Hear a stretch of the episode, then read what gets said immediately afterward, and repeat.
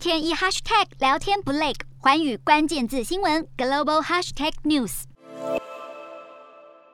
让经济重镇上海恢复正常生活，上海当局是坚决落实动态清零措施。上海市委书记李强为了落实中央指示，近日是频频的视察各地疫情防控工作，强调各个工作单位都要抢时间，确保人民的物资供应、药物购买配送、医疗保障等等要落实到位，丝毫不能有任何的松懈。看似相当激昂的喊话以及抗疫方针，但是真的是这样吗？中国官媒频频放送哪里小解封，全力协助人民的好消息，但实际上却陆续传出上海人物资紧缺、求诊无门的状况。微博上甚至有网友爆料，一群养老院的老人因为没有自理能力，竟然集体被推入方舱医院的集中箱。目击者表示，老人们无法进食配给的食物，方舱也没有粥食提供，老人家根本无法进食，让许多网友难过的表示，病毒不一定会要了老人家的命，但是方舱医院没有看护照看，才是对老人家真正的威胁。中国动态清零的抗疫方针引发民怨四起，不同专家也相继表态。中国工程院院士钟南山就发表文章表示，不能长期动态清零，中国需要有秩序，根据境外输入病例的流行病学特点调整等政策，并重新开放，让社会和经济发展恢复正常。